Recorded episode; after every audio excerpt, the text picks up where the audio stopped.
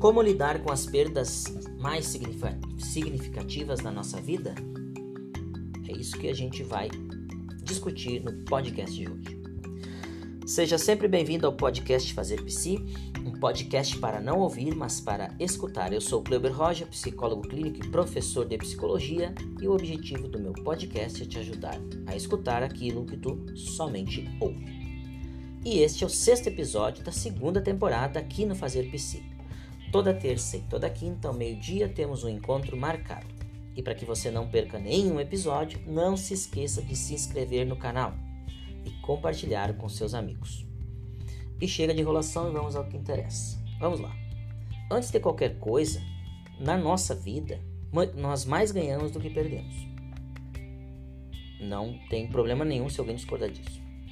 Entretanto, como lidar com as perdas mais significativas? Ou com as perdas significativas? Pois bem, quando nascemos, ganhamos a vida e perdemos o conforto da gestação. Enquanto crescemos, ganhamos a curiosidade para explorar o mundo, mas perdemos o seio da mãe. Ganhamos o conforto das fraldas e a facilidade do colo. Ganhamos a independência, mas precisamos perdê-la em parte, pois ela gera a dependência e vice-versa. Ganhamos o alimento, a água, muito do que precisamos e pouco do que desejamos. E isso é importante para lidar com a frustração, de aprender a perder. Nós precisamos lidar com a frustração. E para lidar com a frustração, nós precisamos nos frustrarmos. Enfim, perdemos muito menos do que ganhamos. As perdas, infelizmente, para muitos, não a maioria, são norteadoras de uma vida que mais é trilhada na tristeza do que na alegria de viver. É uma dura realidade, eu sei. Para a maioria, a realidade é diferente bem mais ameno. Fiz esse pequeno preâmbulo para então dizer que não há perda que não doa e que não há perda menos ou mais importante. Há perdas. Também destaco que toda perda é importante para a resiliência do sujeito, bem como para lidar não somente com próximas perdas, mas para lidar também com as frustrações.